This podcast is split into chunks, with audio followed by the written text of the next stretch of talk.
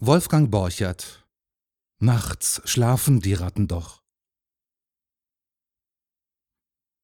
Das hohle Fenster in der vereinsamten Mauer gähnte blaurot voll früher Abendsonne.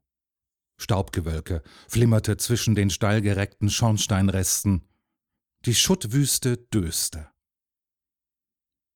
Er hatte die Augen zu. Mit einmal wurde es noch dunkler. Er merkte, dass jemand gekommen war und nun vor ihm stand. Dunkel, leise. Jetzt haben sie mich, dachte er. Aber als er ein bisschen blinzelte, sah er nur zwei etwas ärmlich behoste Beine. Die standen ziemlich krumm vor ihm, dass er zwischen ihnen hindurchsehen konnte. Er riskierte ein kleines Geblinzel an den Hosenbeinen hoch und erkannte einen älteren Mann. Der hatte ein Messer und einen Korb in der Hand und etwas Erde an den Fingerspitzen.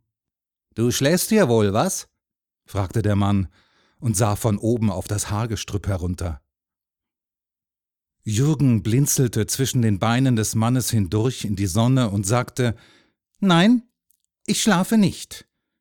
Ich muss hier aufpassen. Der Mann nickte. So. Dafür hast du wohl den großen Stock da. Ja, antwortete Jürgen mutig und hielt den Stock fest.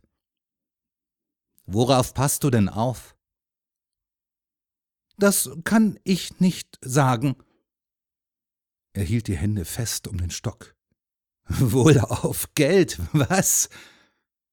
Der Mann setzte den Korb ab und wischte das Messer an seinem Hosenboden hin und her. Nein, auf Geld überhaupt nicht, sagte Jürgen verächtlich auf ganz etwas anderes. Ja, was denn? Ich, ich kann es nicht sagen. Was anderes eben. Na, denn nicht. Dann sage ich dir natürlich auch nicht, was ich hier im Korb habe. Der Mann stieß mit dem Fuß an den Korb und klappte das Messer zu. Pah, kann ich mir denken, was in dem Korb ist, meinte Jürgen geringschätzig. Kaninchenfutter. Donnerwetter, ja, sagte der Mann verwundert. Bist ja ein fixer Kerl. Wie alt bist du denn? Neun. Oha, denk mal, neun also. Dann weißt du ja auch, wie viel drei mal neun sind. Wie? Klar, sagte Jürgen, und um Zeit zu gewinnen, sagte er noch, das ist ja ganz leicht. Und er sah durch die Beine des Mannes hindurch. Dreimal neun, nicht? fragte er noch einmal. Siebenundzwanzig. Das wusste ich gleich. Stimmt, sagte der Mann, und genauso viel Kaninchen habe ich. Jürgen machte einen runden Mund. Siebenundzwanzig? Ja, du kannst sie sehen. Viele sind noch ganz jung. Willst du? Ich kann doch nicht. Ich muss aufpassen, sagte Jürgen unsicher. Immer zu? fragte der Mann. Nachts auch? Nachts auch. Immer zu. Immer. Jürgen sah an den krummen Beinen hoch. Seit Sonnabend schon. Aber Gehst du denn gar nicht nach Hause? Du musst doch essen. Jürgen hob einen Stein hoch. Da lag ein halbes Brot und eine Blechschachtel. Du rauchst? fragte der Mann. Hast du denn eine Pfeife? Jürgen fasste seinen Stock fest an und sagte zaghaft Ich, ich drehe. Pfeife mag ich nicht. Schade, sagte der Mann und bückte sich zu seinem Korb. Die Kaninchen hättest du ruhig mal ansehen können. Vor allem die Jungen. Vielleicht hättest du dir eines ausgesucht. Aber du kannst hier ja nicht weg. Nein, sagte Jürgen traurig. Nein. Nein. Der Mann nahm den Korb hoch und richtete sich auf. Na ja, wenn du hier bleiben musst. Schade. Und er drehte sich um. Wenn du mich nicht verrätst, sagte Jürgen da schnell, es ist wegen der Ratten. Die krummen Beine kamen einen Schritt zurück. Wegen den Ratten? Ja, die essen doch von Toten, von Menschen. Da leben sie doch von. Wer sagt das? Unser Lehrer. Und du passt nun auf die Ratten auf? Na, auf die doch nicht. Mein Bruder, der liegt nämlich da unten. Da. Jürgen zeigte mit dem Stock auf die zusammengesackten Mauern. Unser Haus kriegte eine Bombe. Mit einmal war das Licht weg im Keller. Und er auch. Wir haben noch gerufen. Er war viel kleiner als ich. Erst vier. Er muss hier ja noch sein. Er ist doch viel kleiner als ich. Der Mann sah von oben auf das Haargestrüpp. Aber dann sagte er plötzlich Ja, hat euer Lehrer euch denn nicht gesagt, dass die Ratten nachts schlafen? Nein, flüsterte Jürgen und sah mit einmal ganz müde aus. Das hat er nicht gesagt. Na, das ist aber ein Lehrer, wenn er das nicht mal weiß. Nachts schlafen die Ratten doch. Nachts kannst du ruhig nach Hause gehen. Nachts schlafen sie immer, wenn es dunkel wird schon. Jürgen machte mit seinem Stock kleine Kuhlen in den Schutt. Lauter kleine Betten sind das, dachte er. Alles kleine Betten. Da sagte der Mann, und seine krummen Beine waren ganz unruhig dabei. Weißt du was? Jetzt füttere ich schnell meine Kaninchen und wenn es dunkel wird, hole ich dich ab. Vielleicht kann ich eins mitbringen. Ein kleines, oder? Was meinst du? Jürgen machte kleine Kuhlen in den Schutt. Lauter kleine Kaninchen. Weiße, graue, weiß, graue. Ich weiß nicht, sagte er leise und sah auf die krummen Beine. Wenn Sie wirklich nachts schlafen? Der Mann stieg über die Mauerreste weg auf die Straße. Natürlich, sagte er von da. Euer Lehrer soll einpacken, wenn er das nicht mal weiß. Da stand Jürgen auf und fragte, wenn ich eins kriegen kann. Ein weißes vielleicht. Ich will mal versuchen, rief der Mann schon im Weggehen. Aber du musst hier so lange warten. Ich gehe dann mit dir nach Hause, weißt du? Ich muss deinem Vater doch sagen, wie so ein Kaninchenstall gebaut wird. Denn das müsst ihr ja wissen. Ja, rief Jürgen. Ich warte. Ich muss ja noch aufpassen, bis es dunkel wird. Ich warte bestimmt. Und er rief Wir haben auch noch Bretter zu Hause, Kistenbretter rief er. Aber das hörte der Mann schon nicht mehr. Er lief mit seinen krummen Beinen auf die Sonne zu. Die war schon rot vom Abend. Und Jürgen konnte sehen, wie sie durch die Beine hindurchschien, so krumm waren sie. Und der Korb schwenkte aufgeregt hin und her. Kaninchenfutter war da drin. Grünes Kaninchenfutter. Das war schon etwas grau vom Schutt.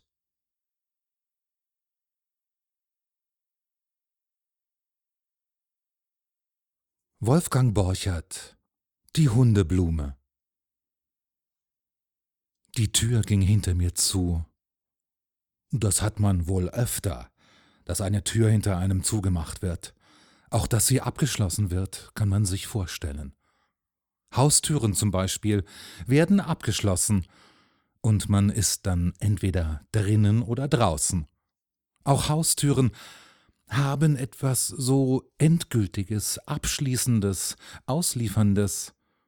Und nun ist die Tür hinter mir zugeschoben, ja, geschoben, denn es ist eine unwahrscheinlich dicke Tür, die man nicht zuschlagen kann. Eine hässliche Tür mit der Nummer 432. Das ist das Besondere an dieser Tür, dass sie eine Nummer hat und mit Eisenblech beschlagen ist. Das macht sie so stolz und unnahbar, denn sie lässt sich auf nichts ein, und die inbrünstigen Gebete rühren sie nicht. Und nun hat man mich mit dem Wesen allein gelassen, nein, nicht nur allein gelassen, zusammen eingesperrt hat man mich mit diesem Wesen, vor dem ich am meisten Angst habe, mit mir selbst. Weißt du, wie das ist, wenn du dir selbst überlassen wirst, wenn du mit dir allein gelassen bist, dir selbst ausgeliefert bist? Ich kann dir nicht sagen, dass es unbedingt furchtbar ist, aber es ist eines der tollsten Abenteuer, die wir auf dieser Welt haben können, sich selbst zu begegnen. So begegnen wie hier in der Zelle 432. Nackt, hilflos, konzentriert auf nichts als auf sich selbst, ohne Attribut und Ablenkung und ohne die Möglichkeit einer Tat. Und das ist das Entwürdigendste, ganz ohne die Möglichkeit zu einer Tat zu sein, keine Flasche zum Trinken oder zum Zerschmettern zu haben, kein Handtuch zum Aufhängen, kein Messer zum Ausbrechen oder zum Adern durchschneiden, keine Feder zum Schreiben, nichts zu haben als sich selbst. Das ist verdammt wenig in einem leeren Raum mit vier nackten Wänden. Das ist weniger, als die Spinne hat, die sich ein Gerüst aus dem Hintern drängt und ihr Leben daran riskieren kann, zwischen Absturz und Auffangen wagen kann. Welcher Faden fängt uns auf, wenn wir abstürzen? Unsere eigene Kraft. Fängt ein Gott uns auf? Gott. Ist das die Kraft, die einen Baum wachsen und einen Vogel fliegen lässt? Ist Gott das Leben? Dann fängt er uns wohl manchmal auf, wenn wir wollen. Als die Sonne ihre Finger von dem Fenstergitter nahm und die Nacht aus den Ecken kroch, trat etwas aus dem Dunkel auf mich zu, und ich dachte, es wäre Gott. Hatte jemand die Tür geöffnet? War ich nicht mehr allein? Ich fühlte, es ist etwas da, und das atmet und wächst. Die Zelle wurde zu eng. Ich fühlte, dass die Mauern weichen mussten vor diesem, das da war und das ich Gott nannte. Du, Nummer 432, Menschlein, lass dich nicht besoffen machen von der Nacht. Deine Angst ist mit dir in der Zelle, sonst nichts. Die Angst und die Nacht. Aber die Angst ist ein Ungeheuer, und die Nacht kann furchtbar werden, wie ein Gespenst, wenn wir mit ihr allein sind. Da trudelte der Mond über die Dächer und leuchtete die Wände ab. Affe, du! Die Wände sind so eng wie je, und die Zelle ist leer wie eine Apfelsinenschale. Gott, den sie den Guten nennen, ist nicht da. Und was da war, das, was sprach, war in dir. Vielleicht war es ein Gott aus dir? Du warst es? Denn du bist auch Gott. Alle, auch die Spinne und die Makrele sind Gott. Gott ist das Leben. Das ist alles. Aber das ist so viel, dass er nicht mehr sein kann sonst ist nichts. Aber dieses Nichts überwältigt uns oft. Die Zellentür war so zu wie eine Nuss, als ob sie nie offen war und von der man wusste, dass sie von selbst nicht aufging, dass sie aufgebrochen werden musste. So zu war die Tür, und ich stürzte mit mir allein gelassen ins Bodenlose. Aber da schrie mich die Spinne an wie ein Feldwebel. Schwächling! Der Wind hatte ihre Netze zerrissen, und sie drängte mit Ameiseneifer ein neues und fing mich, den 123-Pfündigen, in ihren hauchfeinen Seilen. Ich bedankte mich bei ihr, aber Davon nahm sie überhaupt keine Notiz. So gewöhnte ich mich langsam an mich. Man mutet sich so leichtfertig anderen Menschen zu, und dabei kann man sich kaum selbst ertragen. Ich fand mich aber allmählich doch ganz unterhaltsam und vergnüglich. Ich machte Tag und Nacht die merkwürdigsten Entdeckungen an mir. Aber ich verlor in der langen Zeit den Zusammenhang mit allem, mit dem Leben, mit der Welt. Die Tage tropften schnell und regelmäßig von mir ab. Ich fühlte, wie ich langsam leer lief von der wirklichen Welt und voll wurde von mir selbst. Ich fühlte, dass ich immer weiter wegging von dieser Welt, die ich eben erst betreten hatte. Die Wände waren so kalt und tot, dass ich krank wurde vor Verzweiflung und Hoffnungslosigkeit.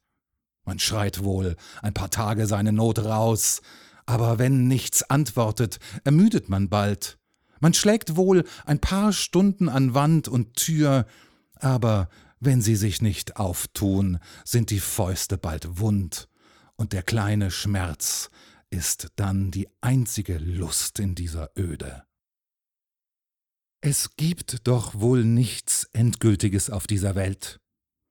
Denn die eingebildete Tür hatte sich aufgetan und viele andere dazu, und jede schubste einen scheuen, schlecht rasierten Mann hinaus in eine lange Reihe und in einen Hof mit grünem Gras in der Mitte und grauen Mauern ringsum.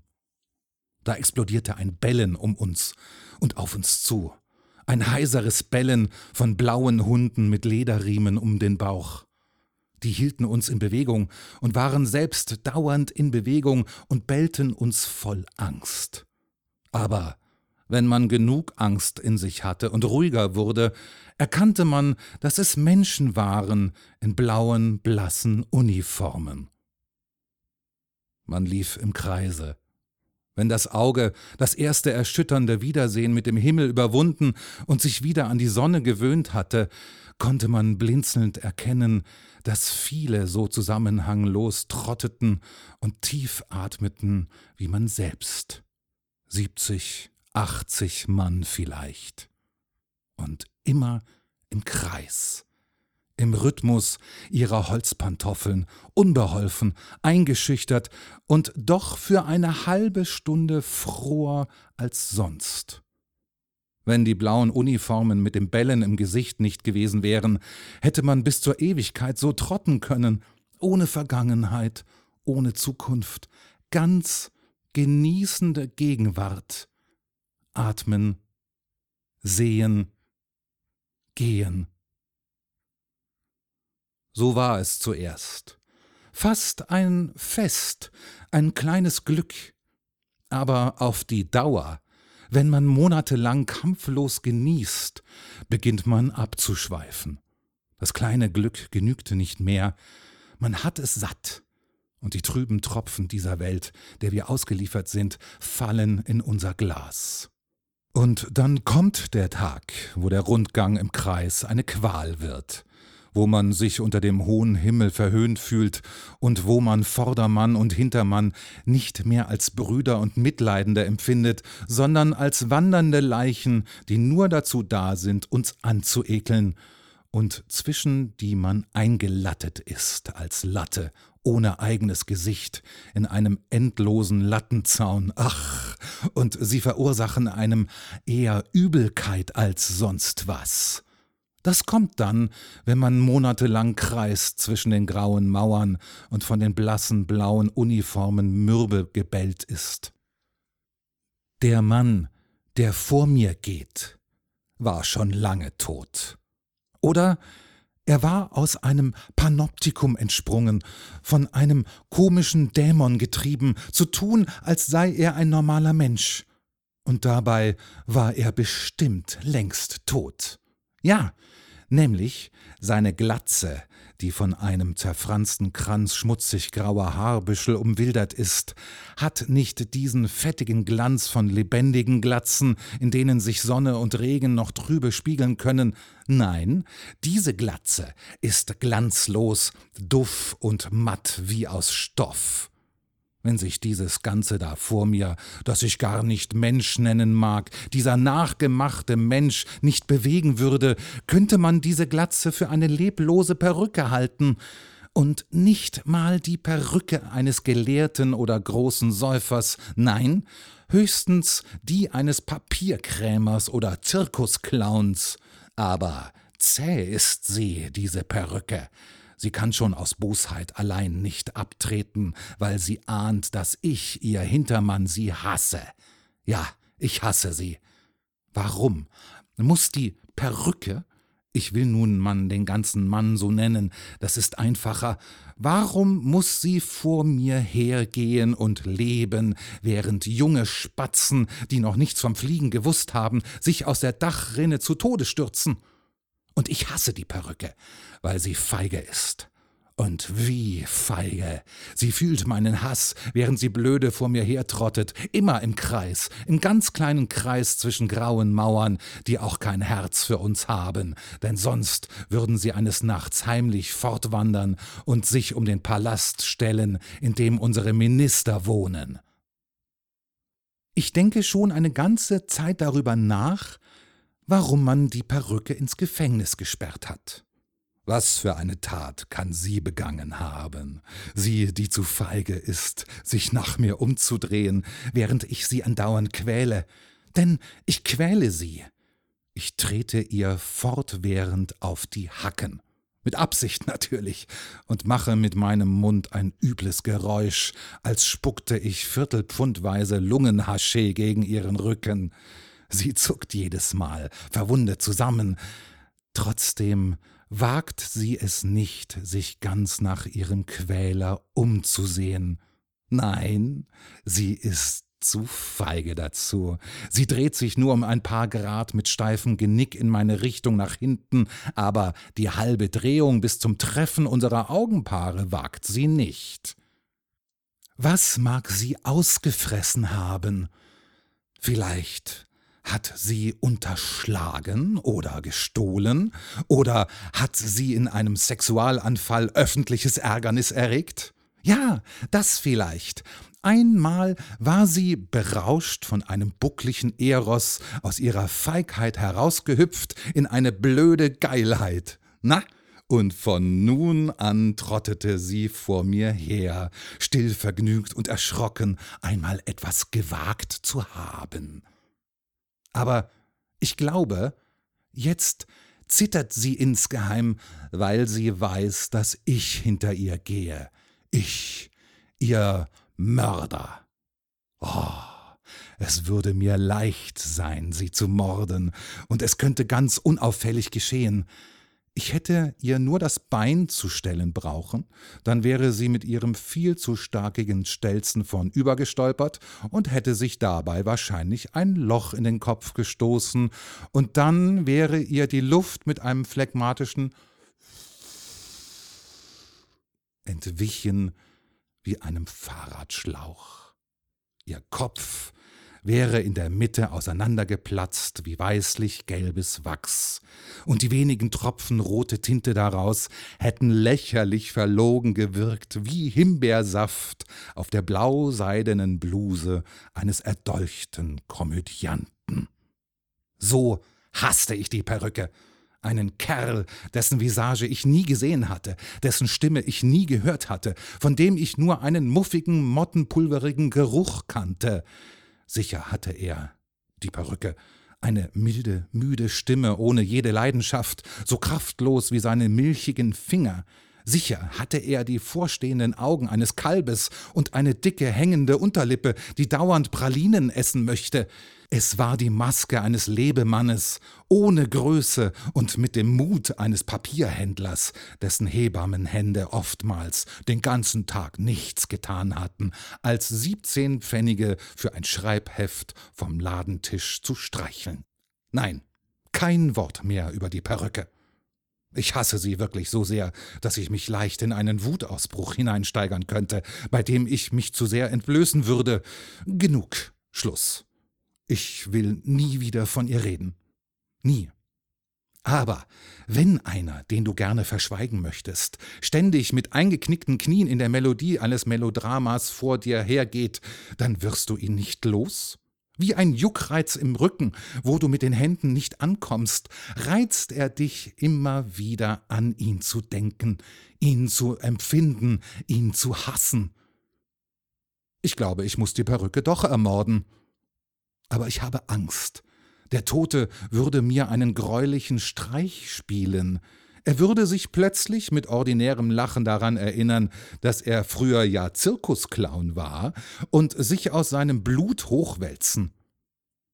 Vielleicht etwas verlegen, als hätte er das Blut nicht halten können wie andere Leute das Wasser, Kopfüber würde er durch die Gefängnismanege hampeln, hielte womöglich die Wärter für bockende Esel, die er bis zum Wahnsinn reizen würde, um dann mit gemachter Angst auf die Mauer zu springen. Von dort aus würde er dann seine Zunge wie einen Scheuerlappen gegen uns lüpfen und auf immer verschwinden. Es ist nicht auszudenken, was alles geschehen würde, wenn sich plötzlich jeder auf das besinnen würde, was er eigentlich ist.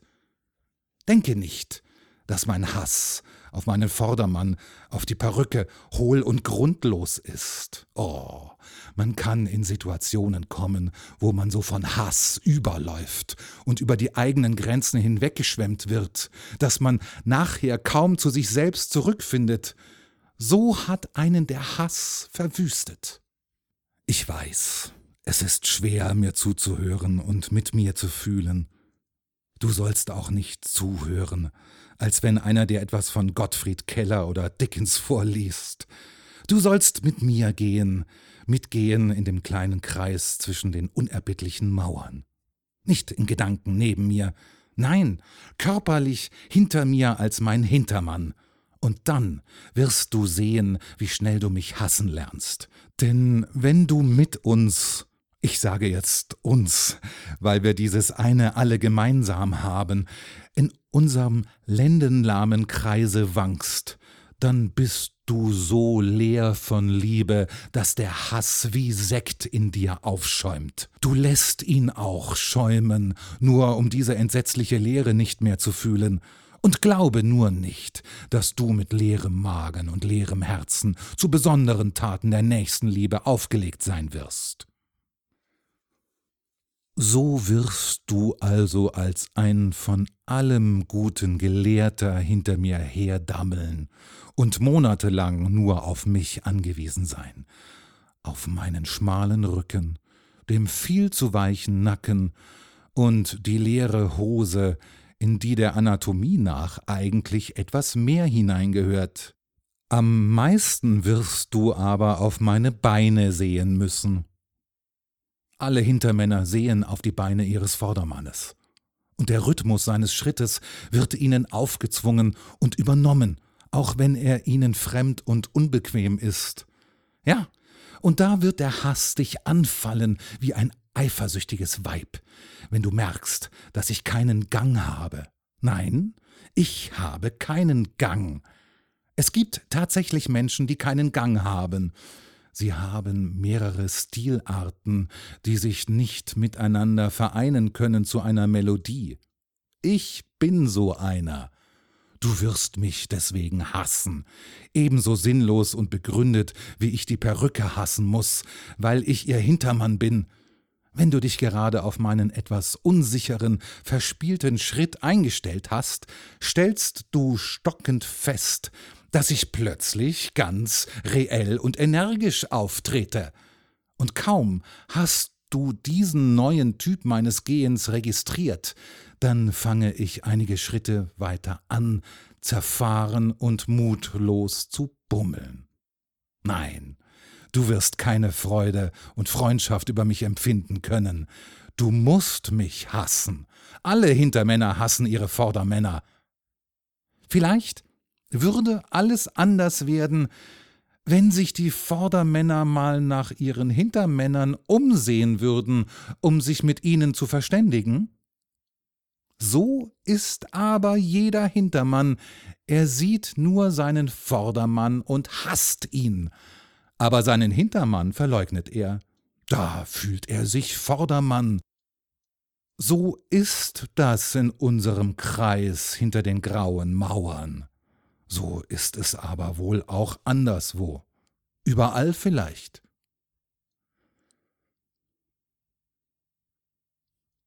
Ich hätte die Perücke doch umbringen sollen.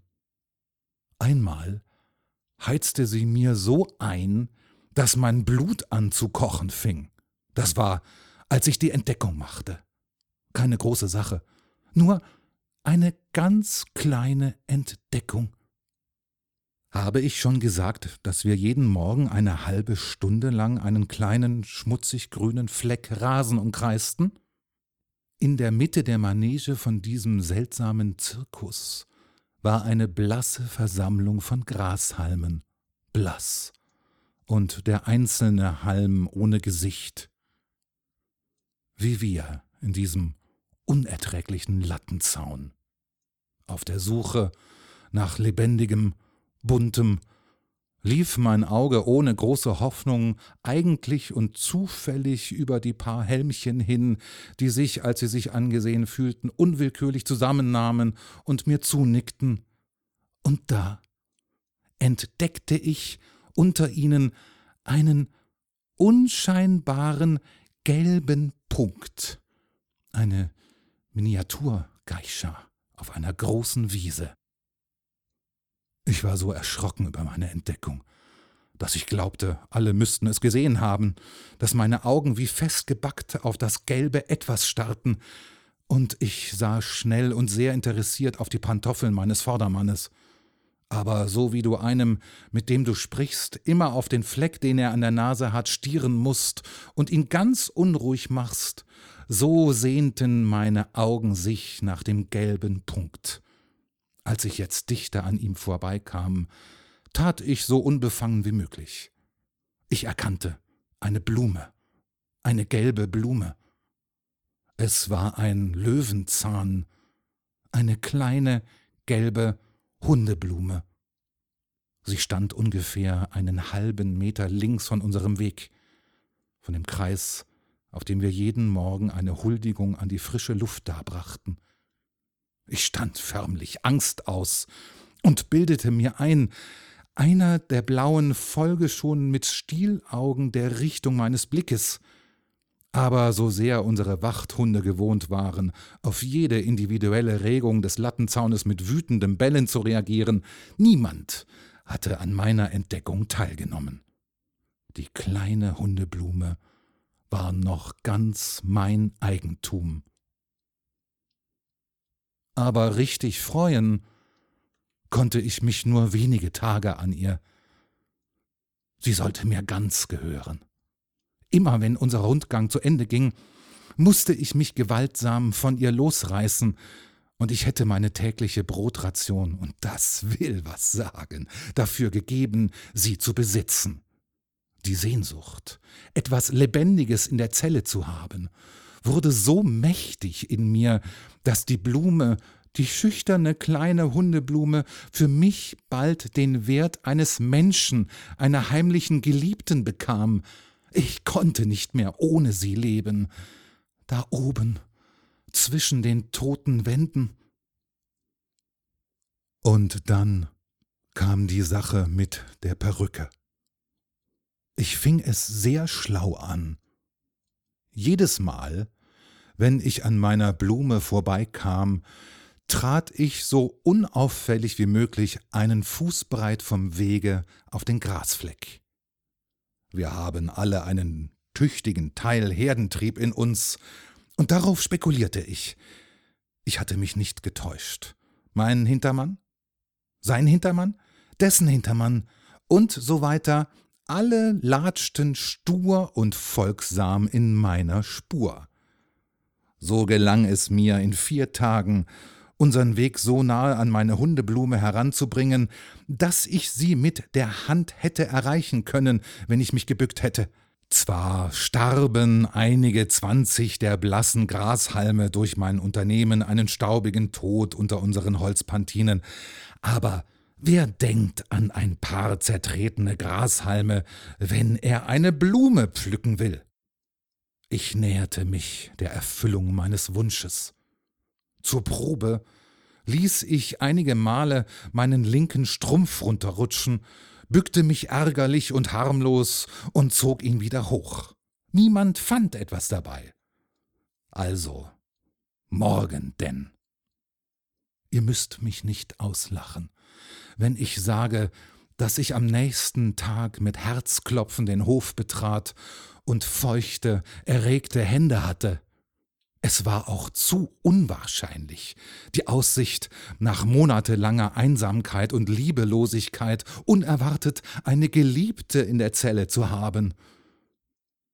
Wir hatten unsere tägliche Ration Runden mit monotonem Pantoffelgeklöppel fast beendet. Bei der vorletzten Runde sollte es geschehen. Da trat die Perücke in Aktion, und zwar auf die abgefeimteste und niederträchtigste Weise. Wir waren eben in die vorletzte Runde eingebogen, die Blauen rasselten wichtig mit den Riesenschlüsselbunden, und ich näherte mich dem Tatort, von wo meine Blume mir ängstlich entgegensah. Vielleicht war ich nie so erregt wie in diesen Sekunden. Noch zwanzig Schritte. Noch fünfzehn. Noch zehn. Fünf. Da geschah das Ungeheure. Die Perücke warf plötzlich, als begänne sie eine Tarantella, die dünnen Arme in die Luft, hob das rechte Bein graziös bis an den Nabel und machte auf dem linken Fuß eine Drehung nach hinten. Nie werde ich begreifen, wo sie den Mut hernahm. Sie blitzte mich triumphierend an, als wüsste sie alles, verdrehte die Kalbsaugen, bis das Weiße zu schillern anfing und klappte dann wie eine Marionette zusammen. Oh, nun war es gewiss. Er musste früher Zirkusclown gewesen sein, denn alles brüllte vor Lachen. Aber da bellten die blauen Uniformen los, und das Lachen war weggewischt, als ob es nie gewesen war. Und einer trat gegen den Liegenden und sagte so selbstverständlich, wie man sagt, es regnet. So sagte er, er ist tot. Ich muss noch etwas gestehen aus Ehrlichkeit gegen mich selbst. In dem Augenblick, als ich mit dem Mann, den ich die Perücke nannte, Auge in Auge war und fühlte, dass er unterlag, nicht mir, nein, dem Leben unterlag, in dieser Sekunde verlief mein Hass wie eine Welle am Strand, und es blieb nichts als ein Gefühl der Leere. Eine Latte war aus dem Zaun gebrochen. Der Tod war haarscharf an mir vorbeigepfiffen. Da bemüht man sich schnell gut zu sein. Und ich gönne der Perücke noch nachträglich den vermeintlichen Sieg über mich. Am nächsten Morgen hatte ich einen anderen Vordermann, der mich die Perücke sofort vergessen machte. Er sah verlogen aus wie ein Theologe, aber ich glaube, er war eigens aus der Hölle beurlaubt, mir das Pflücken meiner Blume völlig unmöglich zu machen. Er hatte eine impertinente Art aufzufallen.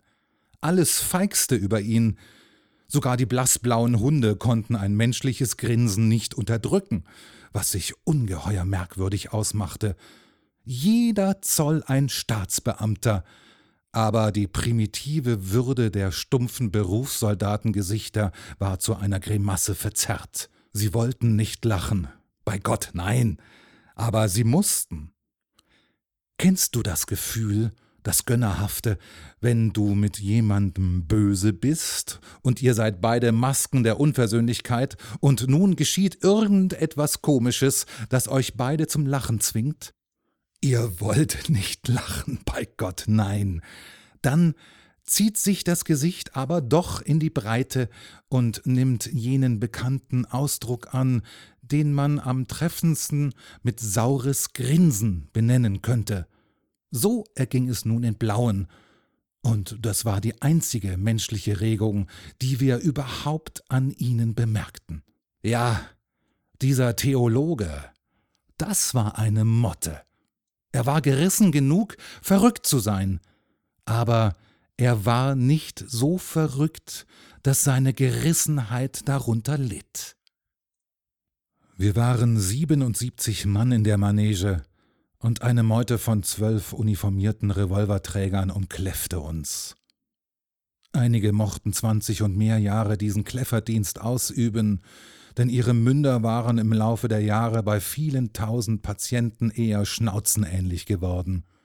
Aber diese Angleichung an das Tierreich hatte nichts von ihrer Einbildung genommen, man hätte jeden einzelnen von ihnen, so wie er war, als Standbild benutzen können mit der Aufschrift L'État, c'est moi. Der Theologe, später erfuhr ich, dass er eigentlich Schlosser war und bei Arbeiten an einer Kirche verunglückte, Gott nahm sich seiner an, war so verrückt oder gerissen, dass er ihre Würde vollkommen respektierte. Was sag ich? respektierte. Er pustete die Würde der blauen Uniformen auf zu einem Luftballon von ungeahnten Dimensionen, von denen die Träger selbst keine Ahnung hatten.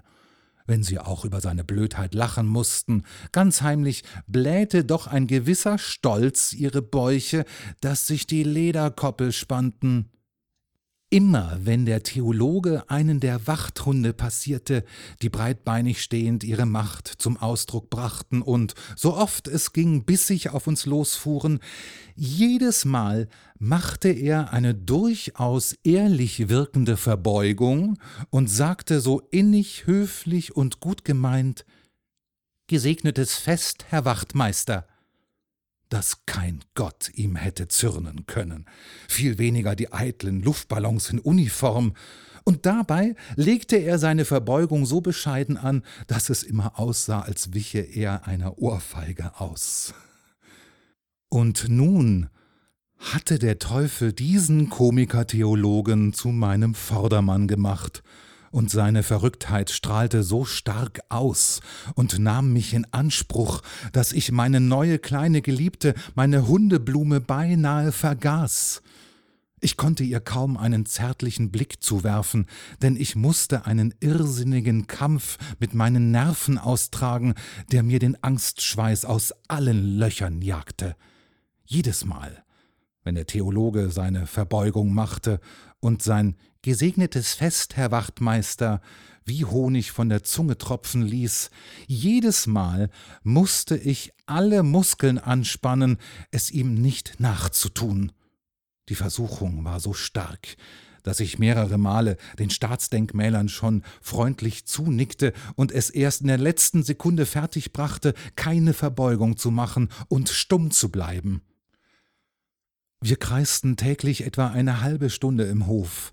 Das waren täglich zwanzig Runden und zwölf Uniformen umstanden unseren Kreis. Der Theologe machte also auf jeden Fall 240 Verbeugungen pro Tag, und 240 Mal musste ich alle Konzentration aufbieten, nicht verrückt zu werden. Ich wusste, wenn ich das drei Tage gemacht hätte, würde ich mildernde Umstände bekommen, dem war ich nicht gewachsen. Ich kam völlig erschöpft in meine Zelle zurück. Die ganze Nacht aber ging ich im Traum eine unendliche Reihe blauer Uniformen entlang, die alle wie Bismarck aussahen. Die ganze Nacht bot ich diesen Millionen blassblauer Bismarcks mit tiefem Bückling ein Gesegnetes Fest, Herr Wachtmeister. Am nächsten Tag wusste ich es so einzurichten, dass die Reihe an mir vorbeiging und ich einen anderen Vordermann bekam. Ich verlor meinen Pantoffel, fischte ihn ganz umständlich und humpelte in den Lattenzaun zurück. Gott sei Dank. Vor mir ging die Sonne auf. Vielmehr, sie verdunkelte sich. Mein neuer Vordermann war so unverschämt lang, dass meine 1,80 glatt in seinem Schatten verschwanden. Es gab also doch eine Vorsehung. Man musste ihr nur mit dem Pantoffel nachhelfen. Seine unmenschlich langen Gliedmaßen ruderten sinnlos durcheinander, und das Originelle war, er kam dabei sogar vorwärts, obgleich er sicher keinerlei Übersicht über Beine und Arme hatte. Ich liebte ihn beinahe. Ja, ich betete, er möchte nicht plötzlich tot umsinken wie die Perücke oder verrückt werden und anfangen, feige Verbeugungen zu machen. Ich betete für sein langes Leben und seine geistige Gesundheit. Ich fühlte mich in seinem Schatten so geborgen, dass meine Blicke länger als sonst die kleine Hundeblume umfingen, ohne dass ich Angst zu haben brauchte, mich zu verraten. Ich verzieh diesem himmlischen Vordermann sogar sein abscheulich näselndes Organ. Oh, ich verkniff mir großzügig, ihm allerlei Spitznamen wie Oboe, Krake oder Gottesanbeterin zu verleihen. Ich sah nur noch meine Blume und ließ meinen Vordermann so lang und so blöde sein, wie er es wollte. Der Tag war wie alle anderen. Er unterschied sich nur dadurch von ihnen, dass der Häftling aus Zelle 432 zum Ende der halben Stunde einen rasenden Pulsschlag bekam und seine Augen den Ausdruck von kaschierter Harmlosigkeit und schlecht verdeckter Unsicherheit annahmen. Wir bogen in die vorletzte Runde ein. Wieder wurden die Schlüsselbunde lebendig, und der Lattenzaun döste durch die sparsamen Sonnenstrahlen wie hinter ewigen Gittern. Aber was war das? Eine Latte döste ja gar nicht. Sie war hellwach und wechselte vor Aufregung alle paar Meter die Gangart. Merkte das denn kein Mensch? Nein.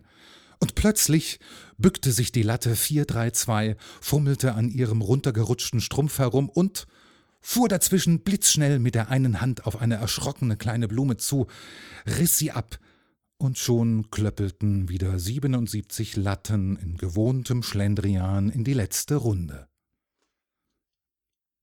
Was ist so komisch? Ein blasierter, reuiger Jüngling aus dem Zeitalter der Grammophonplatten und Raumforschung steht in der Gefängniszelle 432 unter dem hochgemauerten Fenster und hält mit seinen vereinsamten Händen eine kleine gelbe Blume in den schmalen Lichtstrahl. Eine ganz gewöhnliche Hundeblume. Und dann hebt dieser Mensch, der gewohnt war, Pulver, Parfüm und Benzin, Gin und Lippenstift zu riechen, die Hundeblume an seine hungrige Nase, die schon monatelang nur das Holz der Pritsche, Staub und Angstschweiß gerochen hat. Und er saugt so gierig aus der kleinen gelben Scheibe ihr Wesen in sich hinein, dass er nur noch aus Nase besteht. Da öffnet sich in ihm etwas, und ergießt sich wie Licht in den engen Raum, etwas, von dem er bisher nie gewusst hat eine Zärtlichkeit, eine Anlehnung und Wärme ohnegleichen erfüllt ihn zu der Blume und füllt ihn ganz aus. Er ertrug den Raum nicht mehr und schloss die Augen und staunte. Aber du riechst ja nach Erde, nach Sonne, Meer und Honig, liebes Lebendiges. Er empfand ihre keusche Kühle wie die Stimme des Vaters, den er nie sonderlich beachtet hatte und der nun so viel Trost war mit seiner Stille. Er empfand sie wie die helle Schulter einer dunklen Frau. Er trug sie behutsam wie eine Geliebte zu seinem Wasserbecher, stellte das erschöpfte kleine Wesen da hinein, und dann brauchte er mehrere Minuten, so langsam setzte er sich Angesicht in Angesicht mit seiner Blume. Er war so gelöst und glücklich, dass er alles abtat und abstreifte, was ihn belastete. Die Gefangenschaft, das Alleinsein, den Hunger nach Liebe, die Hilflosigkeit seiner 22 Jahre, die Gegenwart und die Zukunft, die Welt und das Christentum. Ja, auch das. Er war ein brauner Balinese, ein Wilder eines wilden Volkes, der das Meer und den Blitz und den Baum fürchtete und anbetete, der Kokosnuss, Kabeljau und Kolibri verehrte, bestaunte, fraß und nicht begriff. So befreit war er, und nie war er so bereit zum Guten gewesen, als er der Blume zuflüsterte Werden wie du. Die ganze Nacht umspannten seine glücklichen Hände das vertraute Blech seines Trinkbechers, und er fühlte im Schlaf, wie sie Erde auf ihn häuften, dunkle, gute Erde, und wie er sich der Erde angewöhnte und wurde wie sie, und wie aus ihm Blumen brachen. Anemonen, Akelei und Löwenzahn, winzige, unscheinbare Sonnen.